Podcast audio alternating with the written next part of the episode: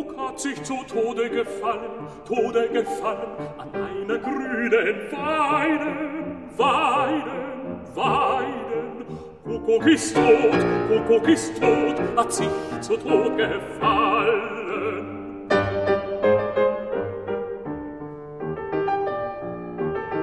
Wer soll uns denn den Sommer lang die Zeit und Weil vertreiben?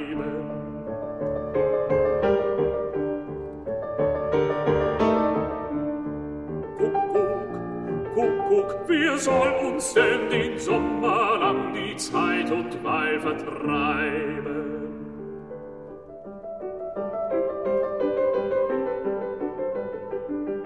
Ei, das soll tun Frau Nachtigall, die sitzt auf grünem Zweige, die kleine, feine Nachtigall, die liebe, süße Nachtigall. Sie singt und springt, ist allzeit froh, wenn andere Vögel schweigen.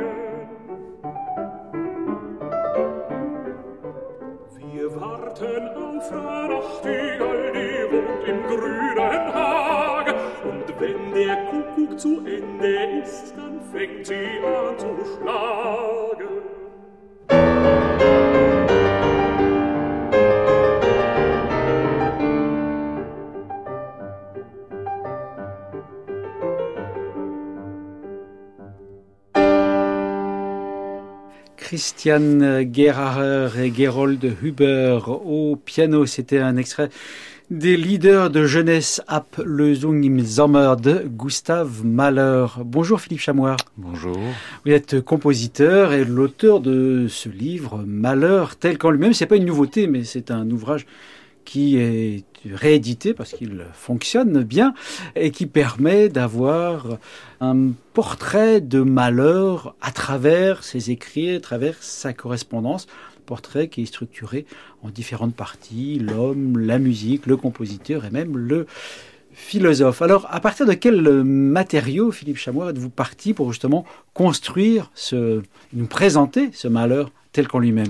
J'ai eu la chance de travailler avec euh, Henri-Louis de Lagrange, qui est le grand spécialiste et le grand biographe euh, euh, malérien, et il m'a donné la possibilité d'accéder à un certain nombre de documents, et notamment les lettres que Mahler avait écrites à Alma, à Nathalie Boller-Lechner, mm -hmm. qui était sa confidente ah. et excellente violoniste, à Bruno Walter, ah.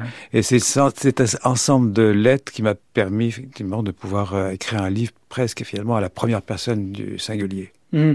Oui, ce qui fait que du coup le, récit est extrêmement vivant. On a l'impression d'être euh, souvent à côté de Malheur parce qu'on a l'impression que on regarde à travers la fenêtre comme lui, qu'il est, qu'on sait quel temps il fait, on sait quels sont les gens qui gravitent autour autour de lui. Ça rend son, son environnement euh, aussi bien euh, musical, social qu'intellectuel très présent, très palpable.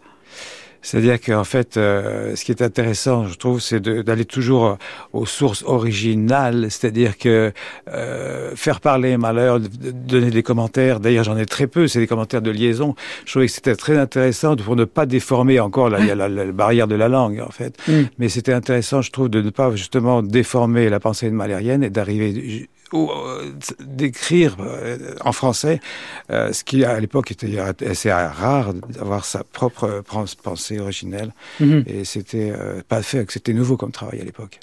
Évidemment, la première partie est biographique, puisqu'il faut quand même resituer, naissance 1860, mort 1911.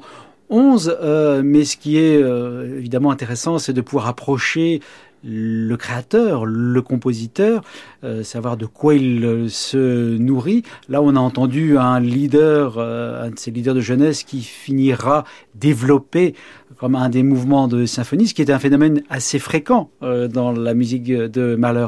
Philippe Chamois, tout l'univers de ces leaders qui peu à peu sont transformés en mouvements de symphonie. Je crois que les symphonies n'existeraient peut-être pas, ou en tout cas elles seraient différentes si on n'avait pas tous ces leaders.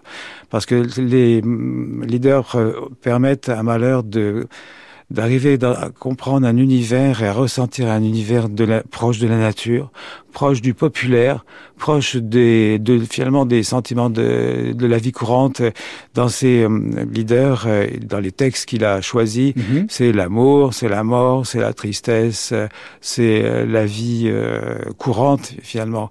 Et, et plus les, tout ça dans le milieu de la nature, parce qu'elle est indispensable chez lui, c'est inconcevable sans la nature. Ça, ça a été un terreau finalement pour la symphonie qui est en principe des œuvres abstraites, en tout cas sans la, sans la voix. Mais lui il avait, avait besoin Oui. de cette voix. Parce qu'à un moment donné, il dit toujours, j'ai besoin de, d'exprimer mon idée musicale par la parole. Et c'est ce qui, il fait le rapprochement avec euh, Beethoven. Il dit certainement Beethoven dans la neuvième, il a certainement été euh, obligé, il s'est senti obligé pour une meilleure compréhension d'avoir un texte. Et c'est pour ça qu'il est arrivé effectivement à mettre l'hymne à la joie. Mhm, mhm. Alors, donc, cet imaginaire qu'il nourrit, en fait, dès, l'enfance, par ses lectures et aussi, on le sait, par les bruits, vous venez de le rappeler, Philippe Chamois, qu'il a pu entendre aussi bien les bruits de nature, mais les bruits de la rue, des fanfares militaires qui, qui défilent. Ce qui fait que parfois, aujourd'hui, évidemment, on est, on est passé outre, on a pu taxer cette musique de banalité, voire de trivialité. Ce qui je trouve tout à fait singulier chez Mahler, c'est que tous ces éléments qui se confrontent, euh, la, les- la- il était, il a, il a habité, habité les parents à Mandé proche d'une caserne, donc il entendait des fanfares, il entendait des marches, et il entendait aussi un orgue de barbarie dans la rue. Tous ces bruits, qui, tous ces sons qui sont très différents les uns des autres, ça l'a marqué pour toujours, et en fait, il les a réintroduits dans ses œuvres par la suite, et c'est assez euh, moderne, je trouve, parce que ça fait penser un peu à un système de collage, comme un montage cinématographique. Et, par exemple, dans le, le scherzo de la cinquième symphonie, je trouve qu'il y a un passage qui est extraordinaire. En quelques secondes, on a plusieurs ambiances, une ambiance de valse viennoise, une ambiance pure de symphonie abstraite. On a des accents forains, on a des accents un peu vulgaires. Et ça, c'est très très bien amené. C'est tout à fait nouveau à l'époque.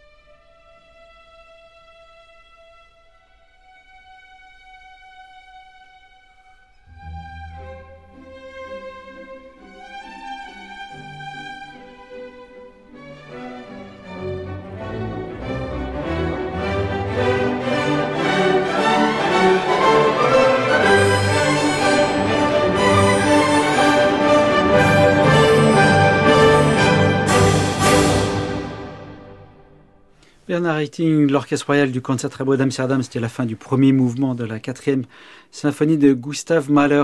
Euh, Philippe Chamois, cette quatrième symphonie est un peu une sorte de d'îlot de lumière dans, dans, dans, dans ce corpus. Euh, je ne veux pas dire que les neuf symphonies sont toutes sombres, mais est un peu à part quand même. Je sais pas si elle est à part. Euh, En tout cas, moi, je la conçois comme la fin d'un cycle. Oui. Parce qu'il a utilisé la voix, justement, à partir de la deuxième, dans la troisième aussi, et dans la quatrième. Et la quatrième, le, dans le final, c'est la, la vision du paradis tel qu'il la conçoit.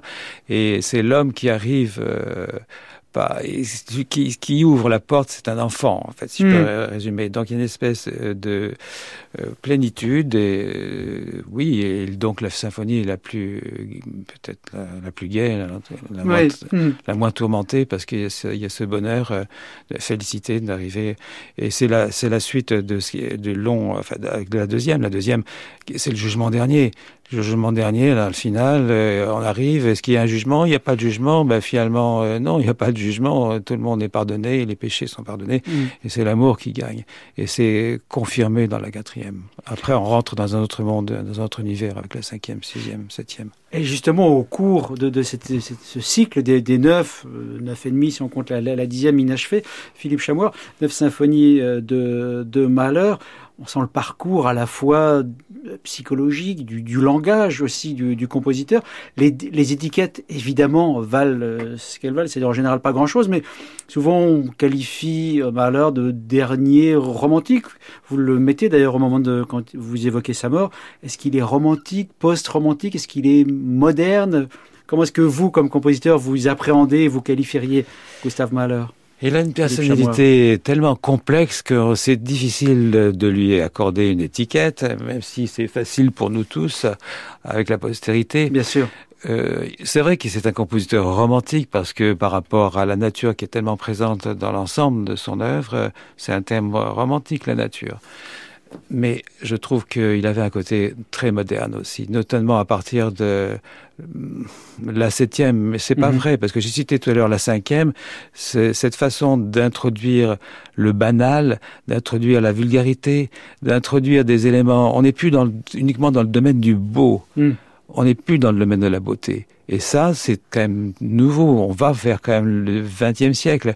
Et plus on avance, notamment dans la septième, je trouve qu'il est très moderne. C'est presque euh, de la, enfin, l'écriture devient plus horizontale. On, est, on a des passages de musique de chambre.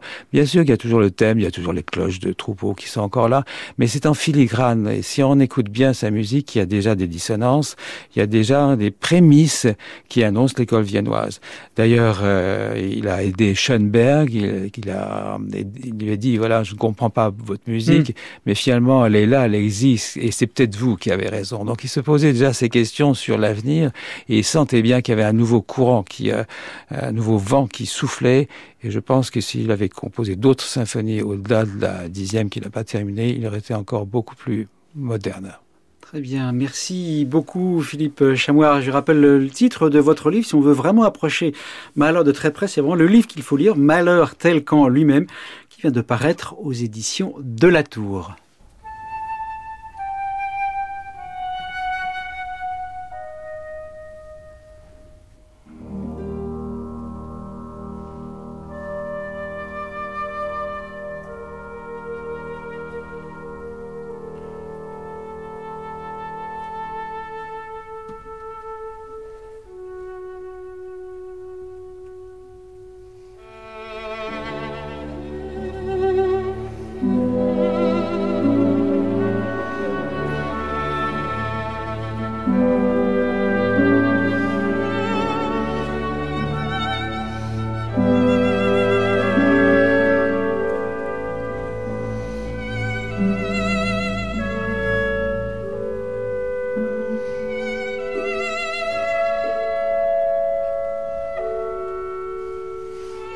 Música